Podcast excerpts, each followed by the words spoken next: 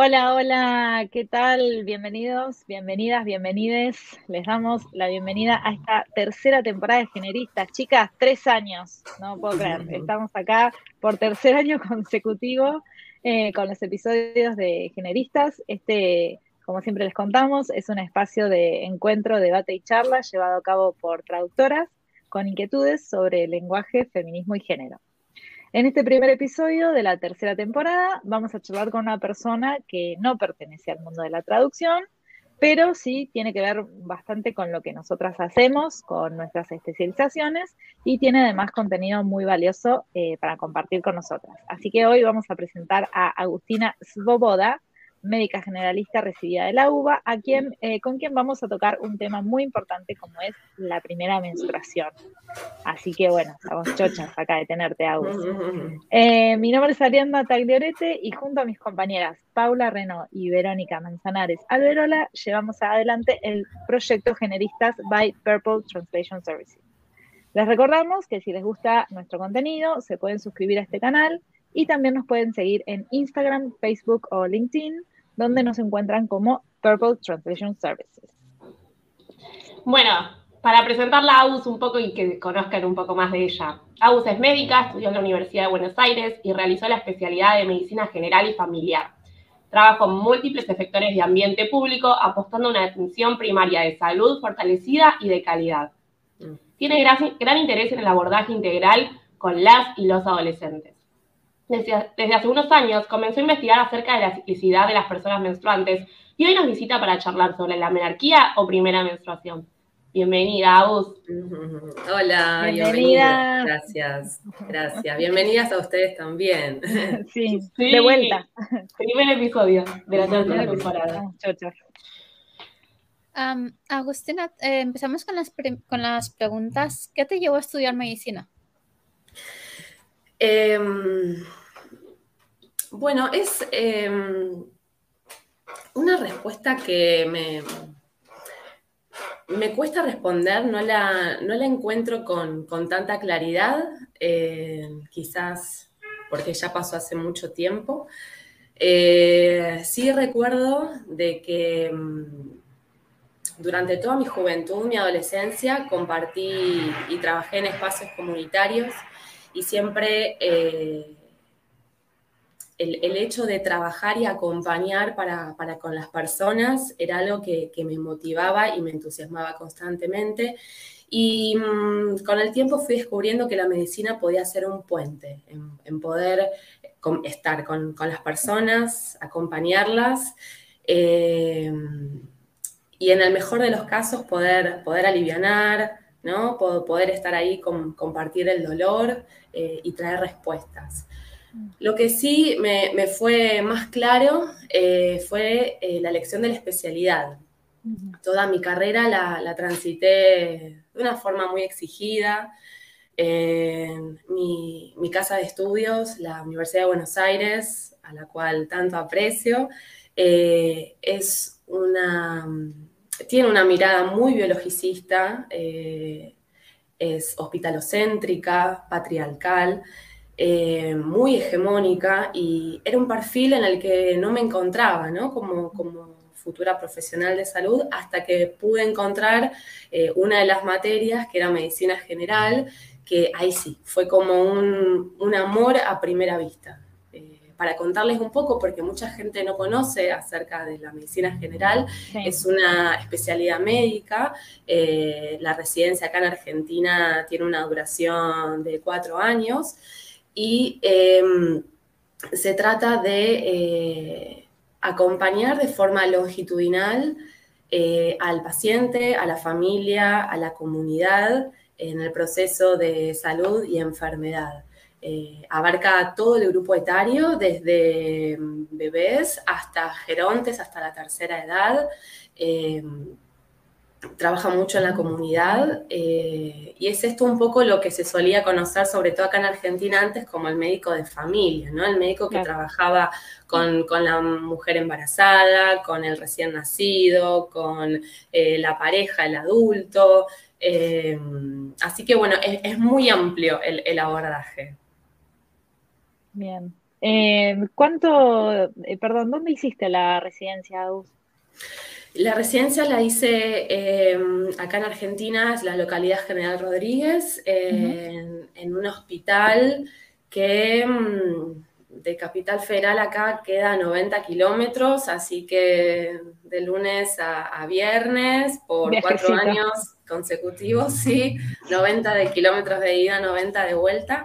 Y la particularidad es que mm, el hospital eh, tenía un perfil eh, rural semiurbano, así que un poco mi formación eh, abarca desde, desde el ámbito bien urbano hasta el semi-rural y también la ruralidad, ir a, poder formarnos en unidades sanitarias en, en localidades bien adentro, en parajes donde, bueno, ahí eh, era el, profesional quien, eh, dentro de lo que es el equipo de salud, quien estaba como eh, a cargo de realizar como muchas actividades, ¿sí? porque ahí no, están las otras especialidades. Así que, bueno, muy completa la formación, por suerte. Normalmente se hace, esto te lo pregunto desde la total ignorancia de cómo, cómo es la carrera y la, residencia después. Las residencias normalmente se hacen en hospitales públicos, vos podés elegir si querés un público o privado, te tienen que elegir del hospital, ¿cómo es eso? Como para conocer un poco cómo es el tema, te pregunto. Bien, lo que es la residencia es, eh, es la formación posterior a recibir el título de grado, el título de médica o de médico. Uno en realidad cuando egresa a la facultad tiene mucho conocimiento teórico, pero muy poca práctica. Eh, es necesario eh, hacer lo que es el posgrado en el formato de residencia no sé si en el extranjero, en realidad en el extranjero sí, no, no sé bien en qué países eh, se, suele utilizar, pero acá en Argentina está lo que es esto del, formato de residencia, que es un concurso, uno se prepara eh, como por un año, hace un examen y es un puntaje. Y a partir de, si obtuviste buen puntaje, podés elegir eh, los mejores eh, espacios, ¿no? De, a nivel formativo, en función de la localidad donde uno está. Y cuanto más alejado queda en ese ranking, como que tiene que, eh, en la jerga, agarrar lo que haya, ¿no? Claro.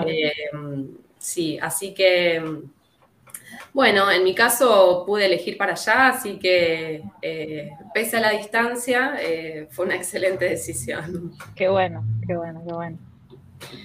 Y Agus, durante tu formación como médica, em, te hablaban así de educación menstrual propiamente dicha, pero no solo de lo que es la menstruación a nivel biologicista, de, bueno, sí, eh, nada, cuando no hay espermatozoide, bla, bla, bla, sino también de todo lo que es la ciclicidad, eh, lo que son los métodos anticonceptivos no, hormonales, em, la importancia de la ovulación más allá de lo que es la fertilidad.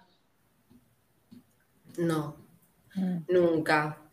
Em, de hecho, para mí son todos conceptos y miradas que, fui incorporando en estos últimos años. Em, un poco para, contarles eh, mi, recorrido, em, yo desde eh, casi en los inicios de la carrera comencé con un desequilibrio hormonal que, tuvo como consecuencias, hasta el día de hoy también, eh, un desbalance eh, muy pronunciado en mi ciclo menstrual, con lo cual hace que no menstrue. Mm. Y mm, en toda mi, mi adultez joven, desfilando por um, centenares de médicos, médicas, para encontrar soluciones, alguna mirada que pueda enmarcar o abarcar esta situación, que poder eh, solucionarla, eh, que me dé en su momento la seguridad de mi fertilidad futuro, ¿no?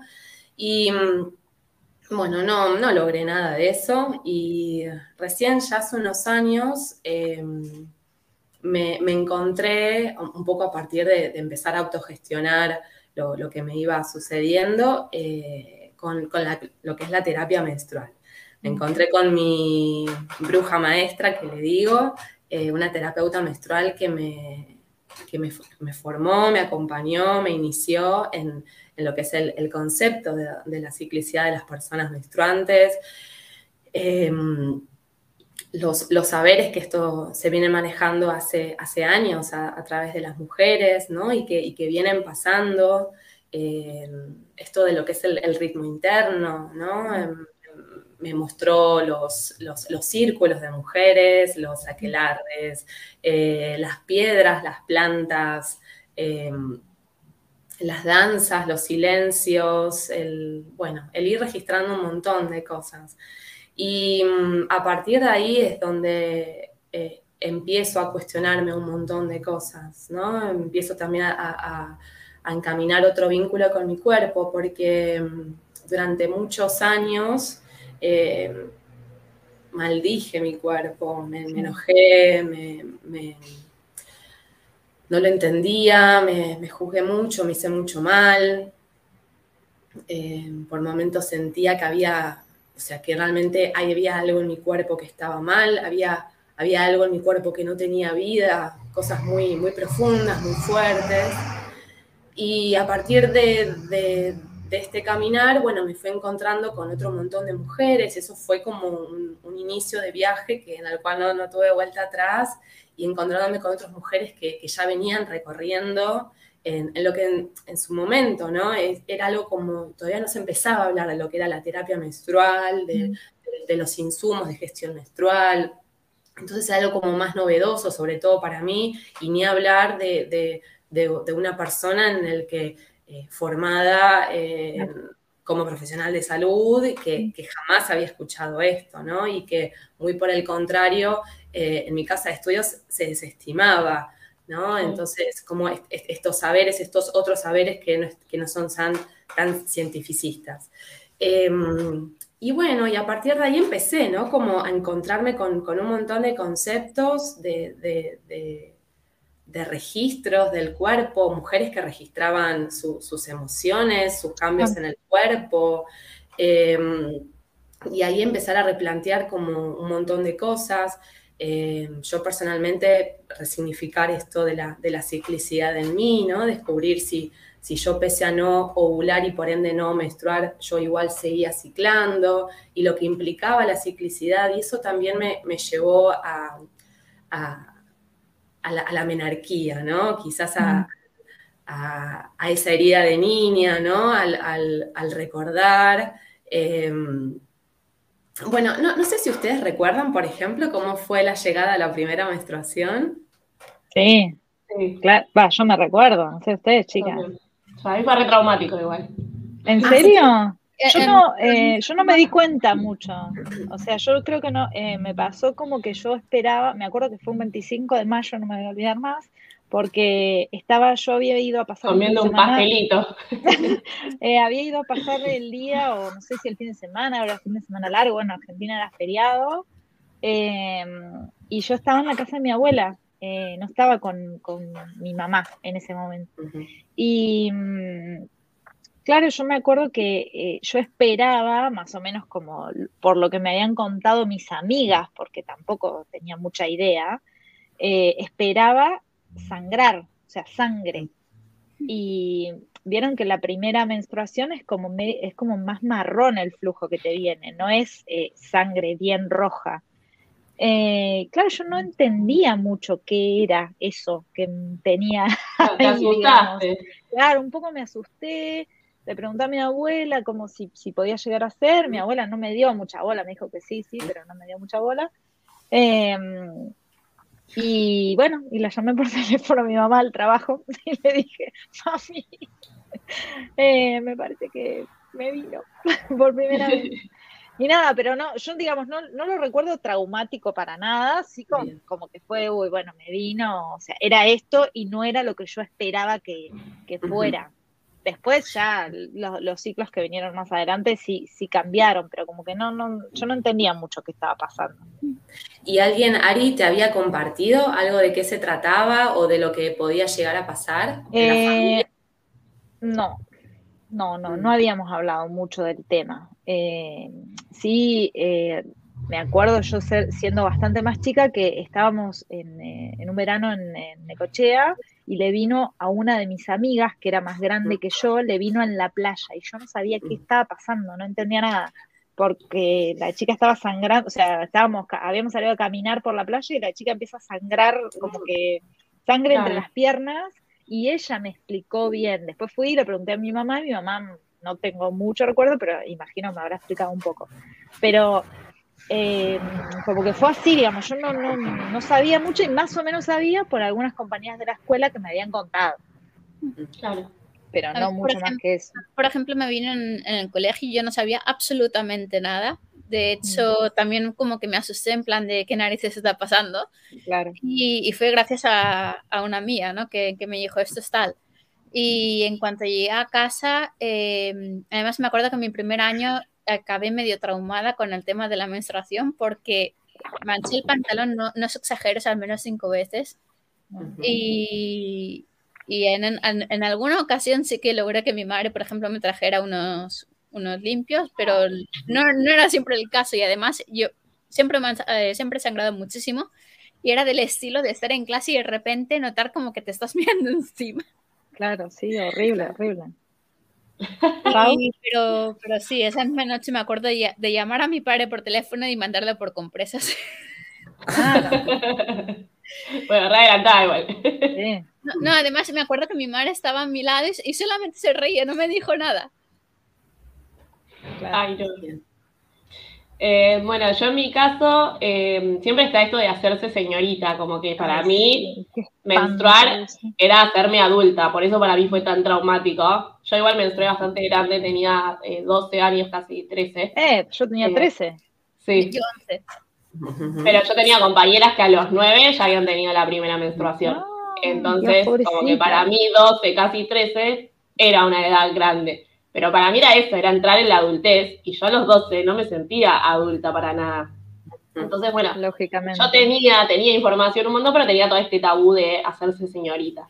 Y mm, mi mamá me había comprado una siempre libre jeans, que no sé qué tenía, me había con florcitas, no sé qué. Pero yo llorando, diciéndole, no, no quiero crecer, no, no. Así, a los gritos.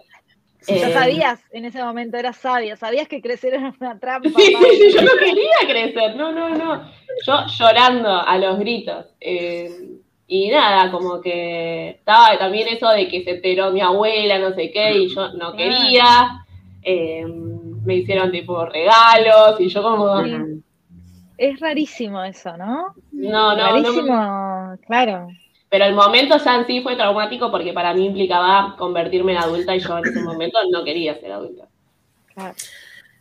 Sí, absolutamente. Bueno, hay mucho de esto. Yo, mm, yo no recuerdo cuál fue mi primer sangrado, cómo, cuándo. Lo único sé mi edad, tenía 13 y no recuerdo nada más. Yo creo que no te acuerdes. Capaz lo tenés medio bloqueado. Sí, sí, Absolutamente. Evidentemente. Terapia, terapia. terapia. Tan traumático que bueno, que, bueno, cancelemos esto, ¿no? Em, y creo que bueno, hay, hay algo de esto. Si bien creo que estamos en otra generación y que podamos empezar a, transformar esto y a, que este, estos eventos que son parte, ¿no? Es, es, una instancia más de lo que es la pubertad en las y los adolescentes, no, no sea traumático, ¿no? Eh, hay algo de esto como que es la, la, mayoría, es como un, un, común denominador. Y creo que para evitar este, este trauma, em, es necesario empezar a, ponerle palabras, ¿no? A, dialogar de forma amorosa. Urge hablar de, esto, ¿no? Con, personas menstruantes, con las niñas, eh, con, presencia, con información precisa, eh, anticipada y de forma progresiva también. Porque en este caso, por ejemplo, cuando muchas veces eh, los, los y las adultas enuncian que el inicio de la menstruación es igual a hacerse señorita, la persona, la, niña en este caso, no entiende ese, ese, concepto, qué significa hacerse señorita, ¿no? Esto cuando también muchas veces se dice, bueno, ahora ya sos mujer, bueno, y antes que era, ¿no? Eh, o mismo también como correlacionado con, lo que es eh, la capacidad reproductiva, ¿no? Como que, bueno, ahora podés ser madre, ahora podés quedar embarazada. Entonces, bueno, nada de eso describe lo que es la llegada de la primera menstruación y por años y años eh, las personas menstruantes recibimos este tipo de información, se fue perpetuando, lo seguimos reproduciendo por inercia eh, y seguimos eh, agrandando este tabú, ¿verdad? Entonces lo que implica es esto, terror, no quiero crecer, no quiero sangrar y el rechazo al cuerpo, el rechazo eh, a esto al esconderse, el tener vergüenza de, uno, de una misma. Em, y otro montón el rechazo al cambio también, ¿no? Porque como te, además de, todo el cambio hormonal, como que te empieza a cambiar el cuerpo de a poco. O sea, se, empezás a, que no te hallás mucho en el cuerpo porque te va cambiando de golpe. Sí, exactamente. De igual manera que en el embarazo el cuerpo va mutando, bueno, en la pubertad, niños, niñas, también el cuerpo va mutando. Y, en, ese, en esa mutación, eh, eh, adolescentes eh, pueden sentirse desamparados, con terror a transitar todos estos cambios, ¿no? Entonces es necesaria esta, esta presencia, el diálogo amoroso, empático, eh, desde temprana edad. Por eso esto de progresivo, no, no, no es necesario explicar una cantidad de, situaciones, de todo junto, ¿no? Porque también de esto estamos acostumbrados. medio traumático incluso, como mm, contraproducente, de golpe, le tiras una bomba de todas las cosas que les van a pasar. Sí, es que, mm, bueno, creo que esto era antes, pero también hoy en día se sigue viendo como la famosa charla, ¿no? Como la charla, como sentémonos y él o la adulta empezando a transpirar de qué le voy a decir, pero cómo, y, mm, en el caso del niño o la niña ahí recibiendo eso, como mm, no, no quiero escuchar tanto, ¿no? Y, y esto, el todo de golpe. Y también hay muchas instancias en que ni siquiera esa charla llega, ¿no? Sino también muchas veces se espera a que eh, el niño o la niña pregunte, ¿no? Y es, ¿y qué pasa si nadie pregunta? Entonces, bueno, como que niños, niñas, nos vamos ahí, mm, nada, como que alguien me tire un centro, una, punta, y esa punta son las amigas, ¿no? Que, primero que ¿qué haríamos sin nuestras amigas, pero al mismo tiempo también... Eh, bueno, es información que se maneja entre pares y es necesario la información por parte del adulto. Y, saber... sí, perdona, eh, además muchas veces, eh, lo digo por, experiencia propia, muchas veces la información, por ejemplo, que esas amigas puedan tener, aunque no sea con mala intención, puede no ser verdad. Claro, absolutamente. Por eso es necesario que el, el niño o la niña sepa que tenga esa confianza de que lo que se pregunta eh, puede ser eh, a, los papás, a las mamás o a alguna mujer referente en la familia, sepa que esa pregunta va a ser contestada, porque si no, ya se empieza como a, percibir esta cosa de que hay cosas que no puedo preguntar porque no me van a responder, porque las o los adultos se ponen incómoda, porque me dicen dos cositas y listo. Entonces es como, bueno, tengo que ir a buscar la información a otro lado. Y ahí aparece como otro montón de consecuencias. Y entonces también para, estos, em, a estos adultos, no, no siempre eh, tienen la, información, las, herramientas, ¿no? Para, poder compartir esta información.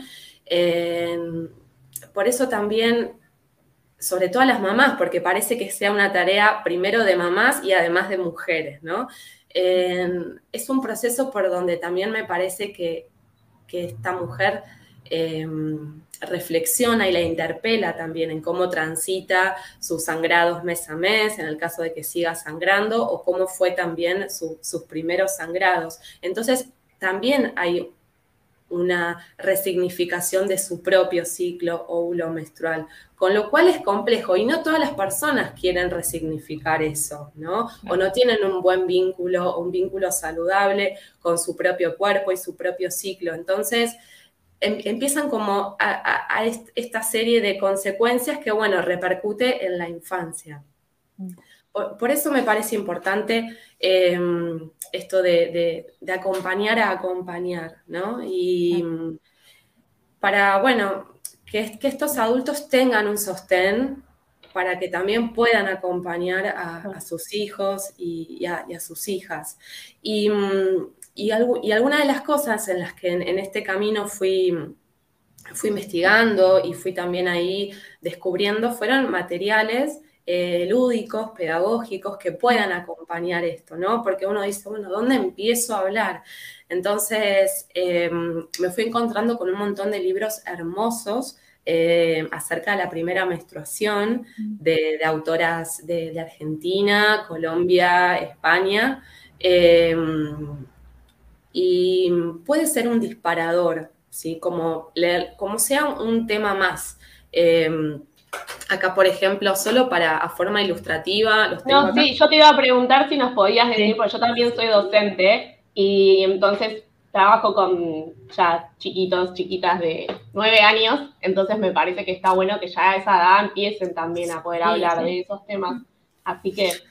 Absolutamente. Bueno, acá yo los, voy poniendo acá, pero igual en la, página, yo ahí de, Instagram voy subiendo ahí algunas cositas. Bueno, igual no se ve mucho por el reflejo, pero también quizás leerles algunos títulos. Mi primer libro rojo, Te acompaño. Eh, Cielo tiene su luna, es un libro que tiene un oráculo, eh, también de cartas. El vestido de Blancanieves se ha teñido de rojo. Bueno, claro, como quizás nombrar algunos títulos como para que em, uno vaya percibiendo ya de qué se trata. Está El Tesoro de Lilith, em, el primer eh, libro rojo de las niñas. Bueno, hay un montón de libros increíbles. Y mm, después, por ejemplo, fui mm, también encontrando unos juegos de mesa. ¡Wow! sí, em, tablero, la aventura del óvulo se llama. Ah, excelente. no, pero mira qué genial. Es em, de, las chicas de em, Princesas Menstruantes de Colombia, que bueno, es un juego que tiene el, el tablero, cartas, tenemos acá los tarjetones, eh, dados, preguntas y respuestas e ir avanzando en función de, lo que se va, em, sí, em, respondiendo, ¿no? Y a partir de eso abre el diálogo a, un montón de cosas. Esto es, ideal para trabajarlo, bueno, sobre todo en, escuelas o mismo también en la casa. Ah. Acá en, Argentina eh, también eh, está también, hay otro, se llama Cíclique, es otro juego de mesa que también con cartas, eh, dados, eh, bueno, juego ahí para la familia, con lo cual... Ay, excelente. Quiero regalarle todo a mis sobrinas. Quiero, o sea, ya le quiero comprar todo esto a mis sobrinas. Por mayor. existían estos recursos.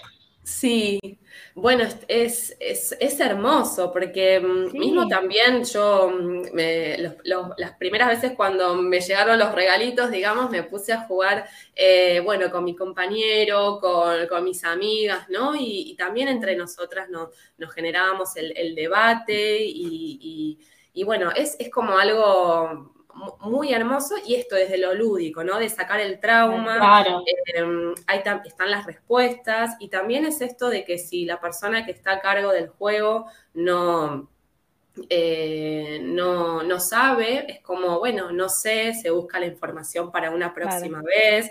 Entonces, eso también, que la niña, el niño sepa que el adulto no sabe y que tenga la certeza de que bueno, no lo sé, pero en unos días lo volvemos a hablar. Eso es excelente porque toda pregunta del niño tiene una respuesta, ¿no? Entonces, em, cancelamos esta idea del tabú.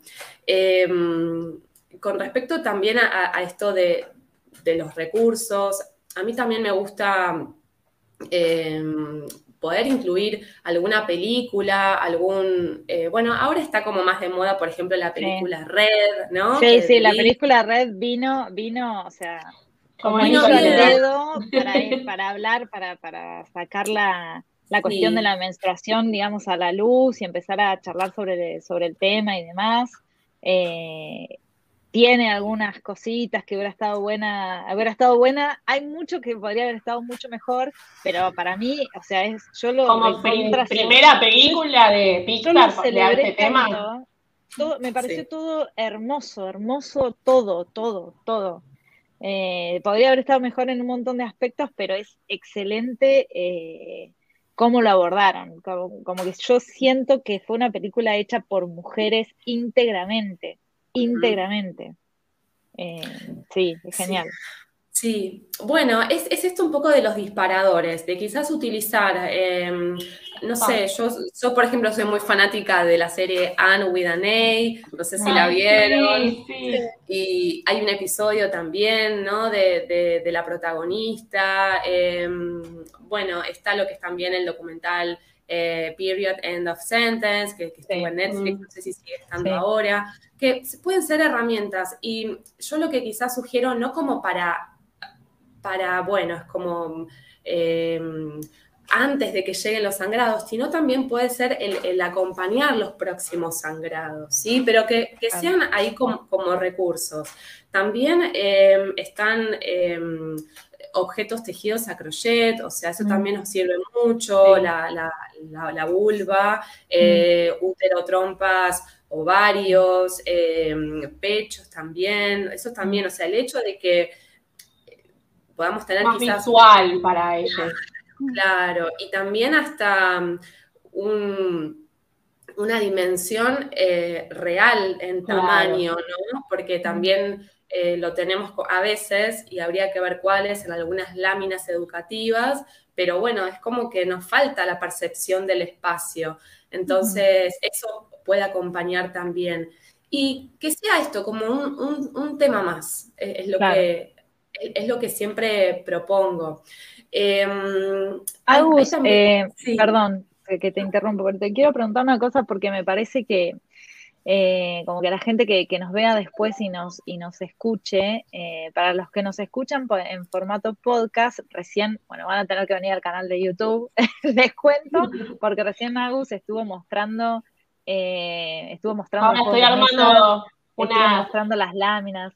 Unas historias para Instagram para subir. Genial, genial.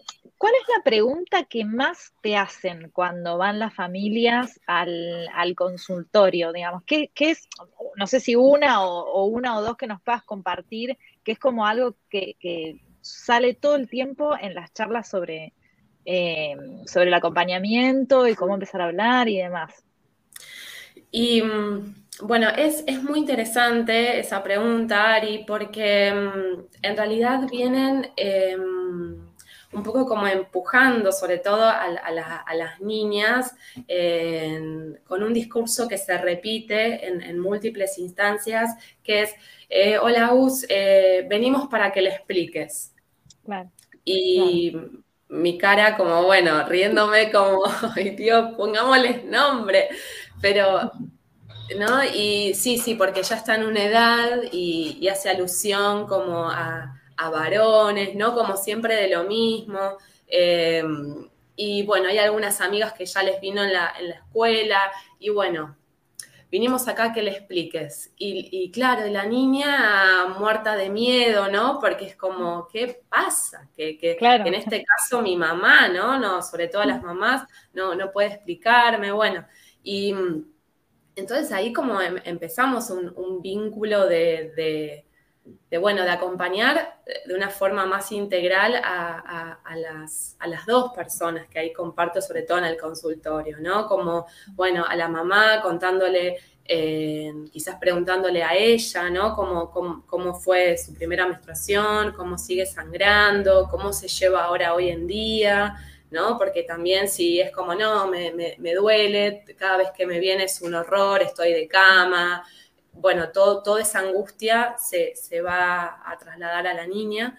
Eh, y bueno, empezando más con preguntas y, y empezando a dar como algunas, em, algunas explicaciones como esto, como preciso, preguntando primero qué es lo que ella sabe, siempre trabajando sobre el saber de la otra persona, ¿no? O sea, no dando por sentado nada, em, llamando las cosas por su nombre, y también esto de la, de la progresión, em, entablar un vínculo para que también el, el encuentro, en este caso con, conmigo, pueda ser un ida y vuelta cuando ella quiera, ¿no? En este caso, como podés venir en otro momento, seguimos hablando porque puede ser mucha información. Eh, y así como nos vamos vinculando, ¿sí? quizás el primero empezar más desde Sí, desde lo biologicista, ¿no? Como lo que es que es parte de un cambio en la pubertad, es una etapa en la pubertad,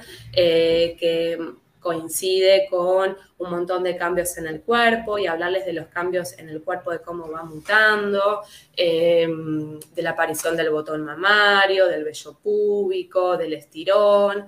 Em, hablando también de los cambios emocionales, ¿no? Y quizás en un, en un segundo encuentro empezar a hablar de, de, lo que significa la ciclicidad, ¿no? Porque esto también es como la otra mirada de que la llegada de la primera menstruación es la bienvenida a la mujer cíclica, ¿no? Esto para mí es algo muy importante, eh, de que, y me gusta explicarlo como como, esto, ¿no? Como pensar un ciclo, el ciclo de la naturaleza, el ciclo de las estaciones, y como cada etapa tiene sus características, la mujer mes a mes va a transitar cuatro etapas, que ahí está en la, en la, en la necesidad de cada una de hacer un trabajo y poder descubrir cuáles son esas características, cómo se manifiestan cada una de esas características, ¿no?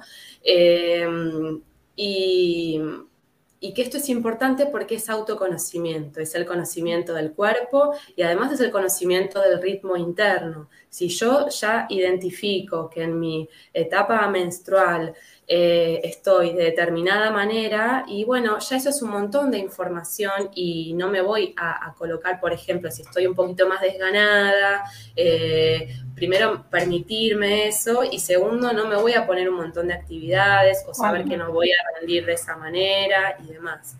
Y, también ahí solemos hablar de, lo que son los, los, insumos de gestión menstrual. Eso para mí es muy importante. Esa era una pregunta que, teníamos acá planificada para, hacerte, pero bueno, ya que sacaste el tema, charlemos, charlemos al respecto, porque ahora, digamos, hay como muchas alternativas a los productos de gestión menstrual tradicionales que conocíamos, como las, toallitas y los tampones tradicionales. Eh, hay mucha alternativa ahora, entonces... Eh, creo que está buenísimo. Yo en su momento, digamos, como lo he intentado hablar con niñas y bueno, viste como que todavía mucho no se animan, no se animan a, la copita o a usar algún producto eh, que sea más eco-friendly, digamos. Eh, entonces, bueno, ¿cómo, ¿cómo lo abordás eso? Bueno, eh, en realidad yo lo tomo también esto es algo que descubrí dentro de todo hace poco, ¿no? Eh, si bien tiene auge en los últimos años, pero mm, contarlo y ofrecerlo como si fuera eh, el abanico de los métodos anticonceptivos, darlo a conocer y que después eh, la niña elija, ¿sí? ¿Por qué? Porque si no también estamos como muy acostumbrados a que Em, la persona empieza a menstruar y es automáticamente la, toallita descartable, ¿no? Y mm, es, eh, para mí es como, eh, está, bien, pero como que nos limitamos muchos, entonces está bueno como contarles de, esto, de, que está la toallita de, de, tela, además la descartable, el tampón, Em, que está la copita. Em, acá no se suele usar mucho, pero sé que en otros lugares sí, eh, lo que es el disco menstrual. Sé que ya también en España está la esponja menstrual, ¿no? Y hablar de la bombacha absorbente también. Yo tengo una bombacha y estoy, no, estoy muy feliz, siempre pensando por qué no existía esto antes, por favor. Es espectacular la bombacha, yo la amo. chivo de bombacha, de bombacha menstrual. Sí, chivo. Si me quieren mandar bombacha Hacemos cata, cata de bombachas. Sí, por favor, qué espectáculo. Sí, y mismo también hablar del, libre sangrado, ¿no? Del free, el free bleeding. Em, para mí es muy importante y que la, persona al conocer también da a, a, poder hablar de otras cosas, ¿no? Como esto del tampón, de la, de la copita que se inserta y entonces hablar un poquito más de anatomía, hablar también esto como de, cuidados del medio ambiente, cuidados también del, cuerpo de una. Entonces abre ahí como la posibilidad de, diálogo. Eh, y en realidad entiendo de que no creo que sea la, mejor opción que en una primera instancia la persona pueda utilizar una copita, pero sí de la existencia y, de ir probando, ¿no? Quizás lo más frecuente es que empiece con una descartable, pero quizás, bueno, em, empiece, hay muchos chicos que tienen otra conciencia de ambiente y del cuerpo ya a muy temprana edad, entonces quizás se animen en los últimos días de sangrado o en los próximos sangrados a empezar con una eh, toallita eh, de tela, em, o mismo también esto, alguna bombacha, o quizás alguna bombacha vieja que quizás para el último día, ¿no? Eh, como ir también probando y, y, que la persona encuentre qué es lo que mejor se adapta y para qué momento, porque no sé, quizás em, hace mucha actividad física y quizás, no sé, la toallita le genera, la molesta, entonces podemos hablar de, una bombacha y, encima se coloca la calza, ¿no? Em, bueno, es... es Sí, no hay nada que esté, nada está escrito en piedra, es como ir probando y, buscando lo que, la comodidad de cada, persona. sí, lo que a cada persona la haga sentir cómoda en cada día y obviamente como no todos los ciclos son iguales, eh, sí, yo tardé un montón de años en descubrir estos productos. Está bien que ahora como que hay un auge de los productos menstruales, de gestión menstrual, em, que son como más, eh, amigables con la, con así. Em, pero tardé un montón de años, incluso recuerdo, digamos, capaz chicas a ustedes también les pasó, como que yo recuerdo que me costó un montón empezar a usar tampones, como que me pasé veranos que no me podía meter a la pileta y me quería morir, mm. eh, y sé que eso, digamos, le pasa mucho a, a las niñas al principio, como que no saben, no, yo mm. recuerdo que a mí me costó un montón porque no sabía cómo ponérmelo, eh, mm. o sea, me lo ponía mal y me hacía mal, o sea, me hacía doler era imposible ponérmelo hasta que una amiga me explicó cómo me lo tenía que poner y fue como, ah, y te cambió, te cambia la vida cuando entendés. Cómo... Yo me, acuerdo eh, de, siempre he sembrado muchísimo, hasta el punto de que en un momento dado, eh, me, acuerdo que me, me, vino estando en casa de mis abuelos y bueno, por suerte, entre comillas, mi abuela aún tenía las compresas que yo utilizaba eh, cuando ella estaba en plena menopausia eran, no, no es exagero, así de gordas. Un pañal. Un pañal, claro. Fijaros cómo llegué a sangrar, que yo me acostumbraba a llevar eso. Y la, la, única vez que me, me, he atrevido a ponerme un tampón, me acuerdo que estaba en una conferencia, me quería morir porque eh, me lo puse mal. Básicamente me estaba clavando el tampón en todo el, en todo el ovario y en, el útero y estaba como, no sabía cómo sentarme. Y además era una conferencia de estas de, dos días enteros. No. Eh, sí, me quería morir, os juro que me quería morir ahí. Y, no, al final me, me, tuve que, ir a casa, o sea, era como yo, además me acuerdo que era en plan de, bueno, medida de emergencia porque me, eh, me acuerdo que me bajó de camino a la facultad y era como, bueno, ¿y ahora qué hago? Porque no tengo en el bolso. y en la máquina dispensadora había como cajitas de tampones. Y dijo, bueno, pues pruebo esto, no me quedaba Me arrepentí lo que no está escrito. Claro. Bueno, una de las cosas que, mm, que mm, me, gusta sugerir un poco también ahí en función de que a veces otra de las preguntas es como, bueno, ¿y qué, qué, qué hago tipo como, como adulta, no? Como le tengo que regalar algo. porque hay, algo de esto, ¿no? Como de, lo festivo, de que... Em, y, lo que fui pensando es como, sí, una... Ir armando una... que quizás mismo las, las adultas que, que, menstruan quizás lo, quizás lo tienen, es una caja de, para acompañar todo ese transitar cíclico, ¿no? Eh, no sé si ustedes, por ejemplo, suelen tener como unas cajitas en donde son como para los días de menstruación, que tienen determinadas cositas. Sí. Eh, sí, sí. No, yo, o sea, digamos, tengo mis productos eh, Bien. como en una bolsita ahí de tela y ahí tengo todo, eh, pero sí, digamos como que es eso, ese es mi kit menstrual. Bien, bien. ¿Vos, Pau? Sí, yo también tengo como una, una bolsita, una cajita con toallitas, tampones, con mm. bachos, todo ahí puesto. Yo tengo un, mueble en el, en el aseo eh, que va, eh, no, solo para, perdón, para ese tipo de productos, sino eh, para, para todo en general, para no tenerlo en medio más que nada porque si no eh, se van acumulando, pero, pero sí, la idea es tener al menos un cajón o dos dedicados a, eso. Y ahora que mencionas lo de los kits menstruales, eh, vale en realidad para, para todas las eh, personas menstruantes eh, de todas las edades, pero me pareció muy interesante y quería comentarlo.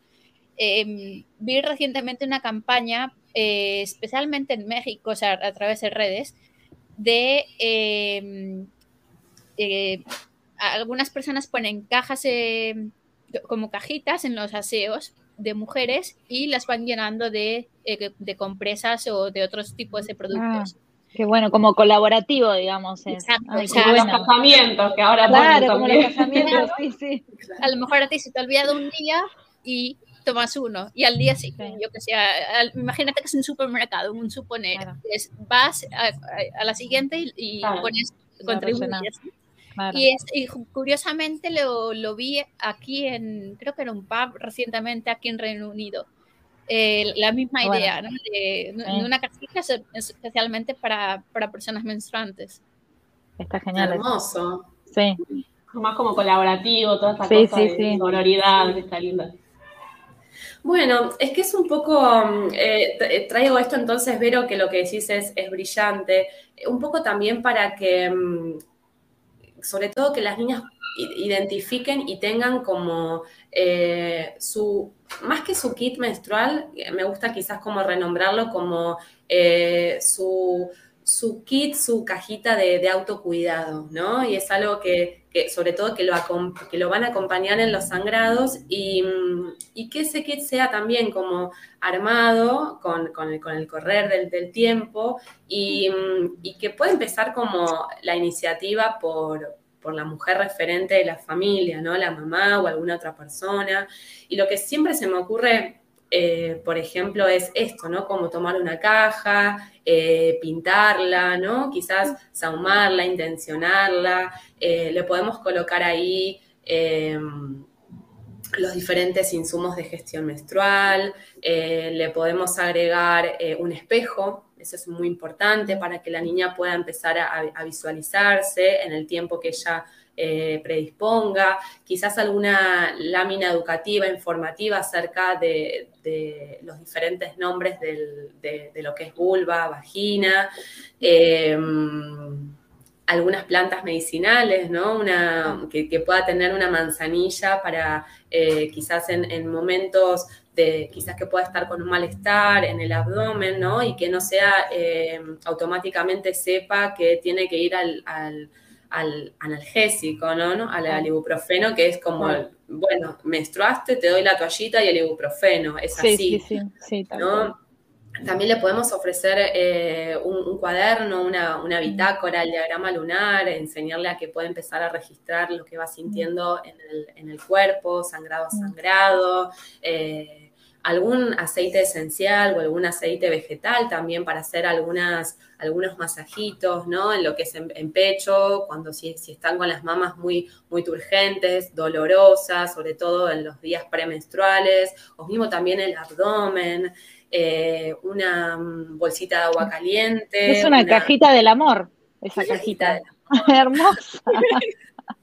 no, pero, mm, qué sé yo, fui, fui como encontrando cosas, no sé, una, la, almohadilla con semillas, una, una manta, ¿no? Que haya chocolate, que haya un tecito rico. Eh, mismo también puede haber algunas fotos de, de, ancestras, alguna carta también, algún objeto de valor como una piedra, ¿no? Y que también esta niña sepa que que hay otras maneras de, gestionar sobre todo estos días de, menstruación y, el resto de los días, ¿no? Porque también el, esto de, la menarquía no es solamente como los días de menstruación, también el resto del ciclo del óvulo menstrual, hay un montón de información que esta niña tiene que empezar a descubrir eh, y que no es entonces como... Eh, resumido en menstruación igual dolor, igual ibuprofeno y toallita descartable, ¿no? Entonces, eh, bueno, para darle como más, más herramientas, ¿no? Eh, y algo me parece como muy hermoso y, esto, ¿no? Como empezar a gestionar la salud de, una desde, desde temprana edad y que la adulta le empiece a dar herramientas también para eso. Sí, creo que también está bueno em, para las personas adultas como empezar a, a resignificar un poco el, ciclo y sobre todo el momento de la menstruación, que por ahí nosotras estamos tan acostumbradas durante tantos años a que capaz si no lo pasaste bien o capaz no, te, no tenías mucha información o no, sabías, no tenías idea de la importancia de la ovulación en tu ciclo y demás, eh, claro, capaz lo, lo veíamos más como un bajón. la verdad. Entonces, claro, capaz está bueno que nosotras mismas empecemos a resignificar nuestra ciclicidad, como cambiarla, como eh, verla de, manera más positiva. Eh, me siento Paloma, una de, mis clientas de I Love Ciclo, que está como con toda la, movida de la menstruación en positivo, pero es que, digamos, es como, siento como que es la mejor manera de mostrarle a las niñas que, hay otra mirada hacia nuestro ciclo y, hacia nuestra ciclicidad, digamos, si nosotras no nos podemos, que ya somos adultas y que ya tenemos varios años de ciclar, eh, si nosotras eh, nos podemos reconciliar con, eso y, verlo de una manera más positiva, entonces creo que, digamos, ya con el ejemplo mismo va a ser diferente para, las niñas cuando recién empiezan con, todo esto. Creo que siempre seguir deconstruyéndonos y aprender y amigarnos con todo lo que decís, siempre, deconstruirnos siempre. Sí. Yo creo que para eso eh, es, muy importante, creo, y, estoy totalmente de acuerdo con lo, que, con lo que decís, pero también creo que para eso tenemos, como personas adultas, ¿no? Tenemos que tratar de dejar de tratar la menstruación como un tabú y precisamente eh, en relación con esto quería, eh, una de las preguntas que teníamos era ¿por qué crees que la menstruación sigue siendo un tabú hoy en día? Em, yo creo que porque mm, conviene, conviene que siga siendo un tabú, ¿no? Porque mm, eh, si, podríamos conocer nuestro cuerpo y tener más información y poder amigarnos con nuestro cuerpo, eh, las cosas serían muy diferentes en, las mujeres, muy diferentes. Eh, y, hay algo de esto que también se correlaciona con, el escondernos, con, el callarnos, invisibilizarnos, eh, silenciarnos, ¿no? Es, algo más de, lo mismo.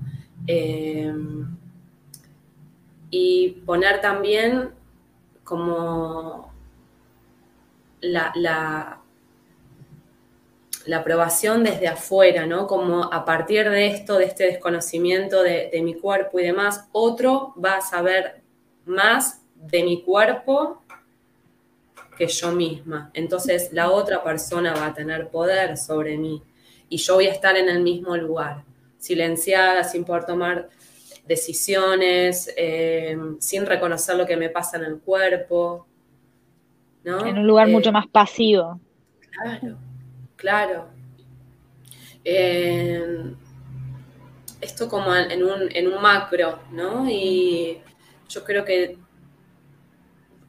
es todo parte de lo mismo y el, y el reconocer también nuestro cuerpo implica reconocernos entre, entre las mujeres y también en nuestra, en nuestra historia, en lo que fueron nuestras mujeres. Entonces, para mí es como una mirada tan amplia y tan honda que, que nos atraviesa que es de valientes poder mirar nuestro cuerpo y poder ver eh, a nuestras ancestras, ¿no? Lo que vivieron ellas y, saber sus historias y demás. Eh, entonces a veces como que hay algo de esto que, que se perpetúa, este silencio por, por miedo también, ¿no? A, miedo a descubrir y miedo a, reconocerme dueña de mi vida, dueña de mi cuerpo, eh, libre. Así que creo que no conviene, pero mm, creo que también estamos en, lo individual y en lo colectivo trabajando para sacarnos esa idea de encima. Y cada vez somos más. creo que es un, eh, momento, es un momento bastante bisagra este, como bastante de, antes y después en, respecto a estos temas. Eh, como, que está explotando toda esta temática eh, por suerte, ya era hora, ¿no? Eh, pero como que está explotando, sí, sí, mucho tiempo de silencio. Me parece que estamos, como que estamos despertando eh, en muchos, en muchos sentidos. Y la verdad que está, está buenísimo que pasa. Absolutamente. Y, también a esto eh, pienso en, en, situaciones particulares, en nuevos interrogantes que también nos debemos eh, la reflexión en un ámbito interdisciplinario, como por ejemplo acompañar a una persona menstruante con diversidad funcional, ¿no? Cómo, acompañar a esa niña con...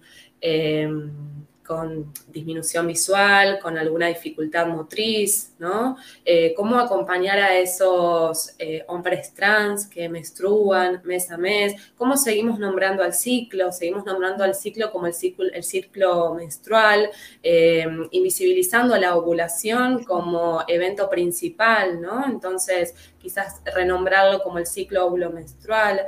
Eh, es necesario también visibilizar eh, y problematizar eh, la menstruación como falta, como consecuencia de ausentismo escolar también.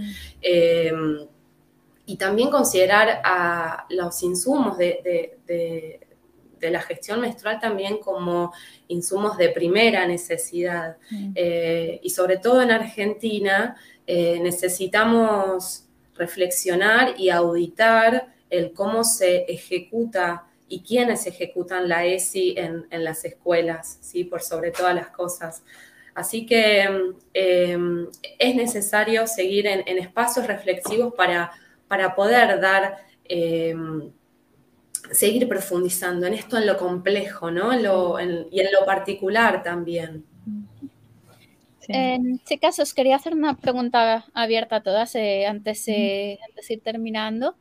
Em, ha habido un par de casos, eh, al menos dos, digamos, de los que se recuerden. Em, en España hubo, eh, como dije, un par de casos como, no sé si os, suenará, si os sonarán de algo. Uno es la figura del coño insumiso.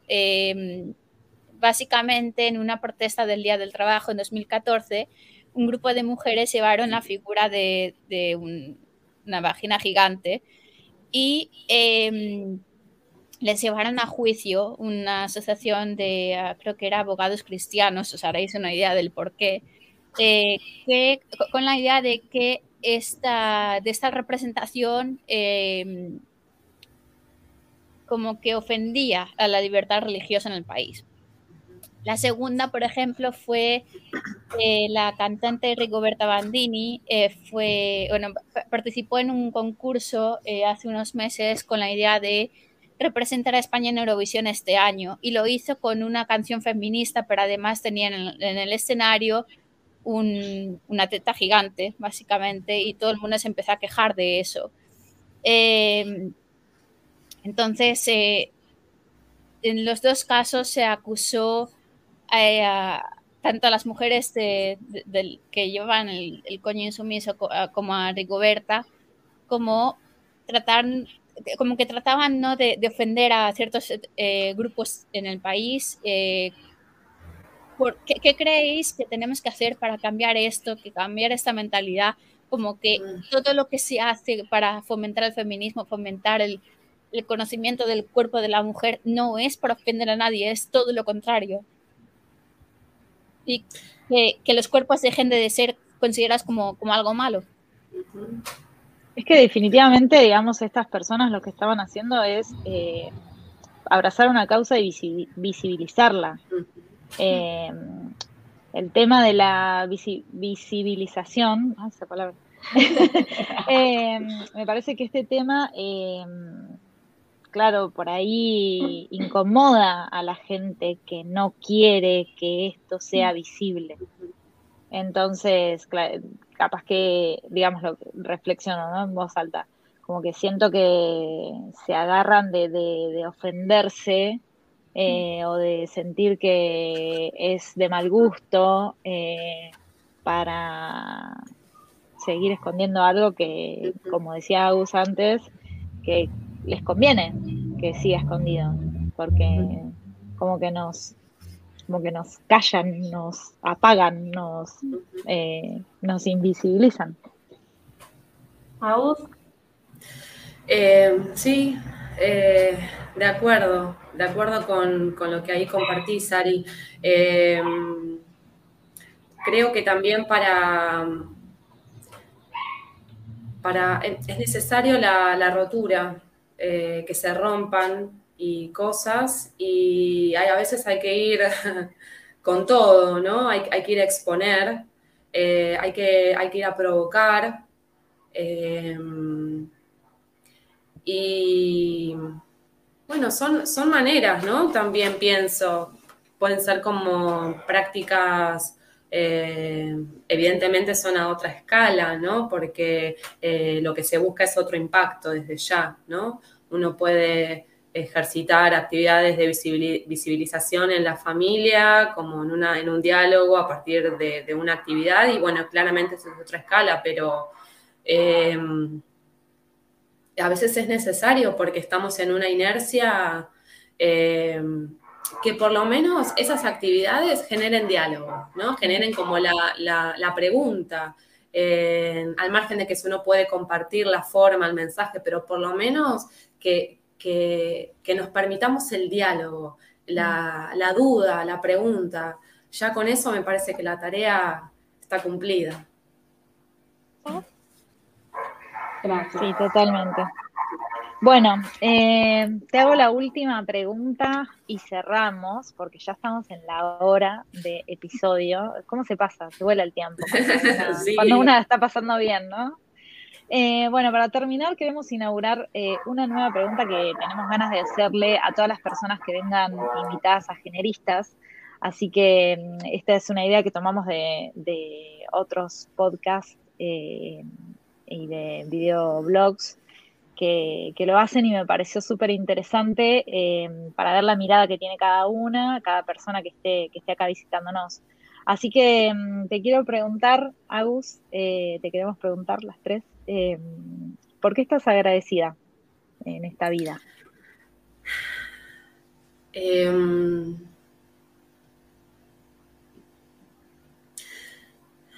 yo creo que hoy agradezco por sobre todas las cosas en,